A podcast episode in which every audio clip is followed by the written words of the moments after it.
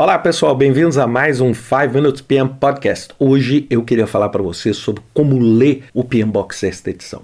Sem dúvida nenhuma, as pessoas quando olham esse livro e veem 700 páginas, a primeira sensação é de pânico que a gente tem. Então deixa eu explicar para vocês como é que eu sugiro que você leia do ponto de vista didático.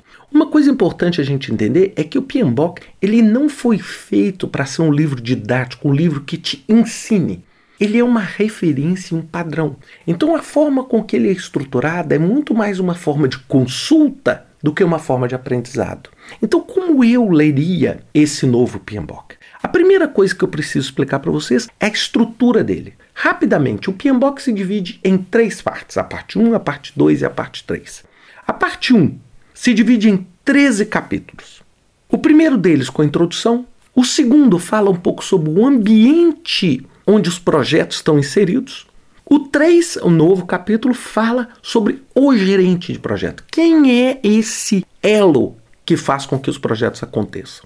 E do capítulo 4 ao 13, nós temos as áreas de conhecimento do PMBOK, onde cada uma dessas áreas é explicada através dos seus processos. A parte 2 é o que a gente chama de standard ou padrão de gerenciamento de projetos, que é a norma ANSI americana é onde você tem o padrão de gerenciamento de projetos e como os projetos devem ser gerenciados. Bem, a parte 2, você já tem os processos que são descritos na parte 1 um, de uma forma estruturada do início até o fim do projeto, onde você tem esses processos agrupados por quê? Por grupos de processos ou fases, né, se você quiser chamar assim, que são iniciação, planejamento, execução, monitoramento, controle e encerramento. Já a parte 3, nós temos os apêndices, com vários capítulos e informações relacionadas. Bem, naturalmente, se você fosse ler, você leria da página 1 até a última página, como você lê um romance, por exemplo. Bem, não é assim que eu te sugiro que você leia. Como é que eu leria o PMBOK hoje? Eu leria capítulo 1, que me fala a introdução. Leria o capítulo 2, que me fala sobre o ambiente onde os projetos operam capítulo 3 para entender o papel do gerente de projeto. Até aí, nada demais.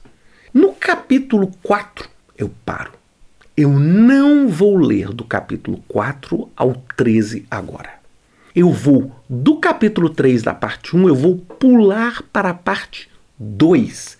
E na parte 2, eu vou ler os seis capítulos da parte 2, onde eu vou ler cada um dos grupos de processos e vou entender como eles acontecem. A partir do momento que eu li isso, do início ao fim, eu volto e vou ler o capítulo 4 ao 13. E finalmente, se eu precisar, eu vou ler os apêndices à medida da minha necessidade e do meu interesse. Por que, que eu estou sugerindo para vocês fazerem isso? Se vocês observarem na minha área de artigo, tem um artigo bastante popular que eu publiquei no ano de 2000, se não me engano, onde eu fiz assim uma crítica construtiva grande ao PMBOK, falando que o PMBOK podia ser estruturado de uma forma um pouco mais didática, de uma forma um pouco mais aceitável. E isso foi que futuramente fez com que essa parte 2 aparecesse. Essa parte 2, só para quem não sabe, era o capítulo 3 do PMBOK quinta edição, de uma forma mais simplificada. Por que, que a parte 2 é tão vital para vocês entenderem? Porque a parte 2 ela é muito mais materializável. Ela explica um projeto do início ao fim. Enquanto as áreas de conhecimentos, ela explica o seguinte: tudo que você tem que fazer em qualidade, tudo que você tem que fazer em recursos humanos, tudo que você tem que fazer em riscos.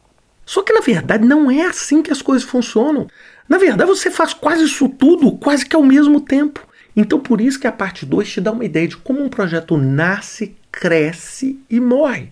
E aí, quando você volta para as áreas de conhecimento, que são os capítulos 4 a 3, você já entendeu que cada um daqueles pedaços da integração, ou aqueles pedaços da qualidade, ou das partes interessadas, eles se associam.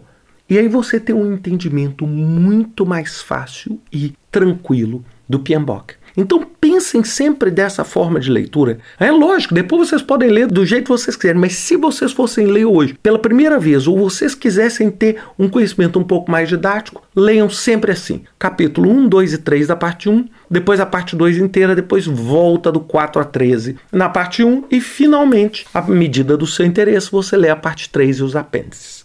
Tá joia, pessoal? Boa leitura a vocês, espero que isso tenha sido útil e até semana que vem com mais um 5 Minutes PM Podcast.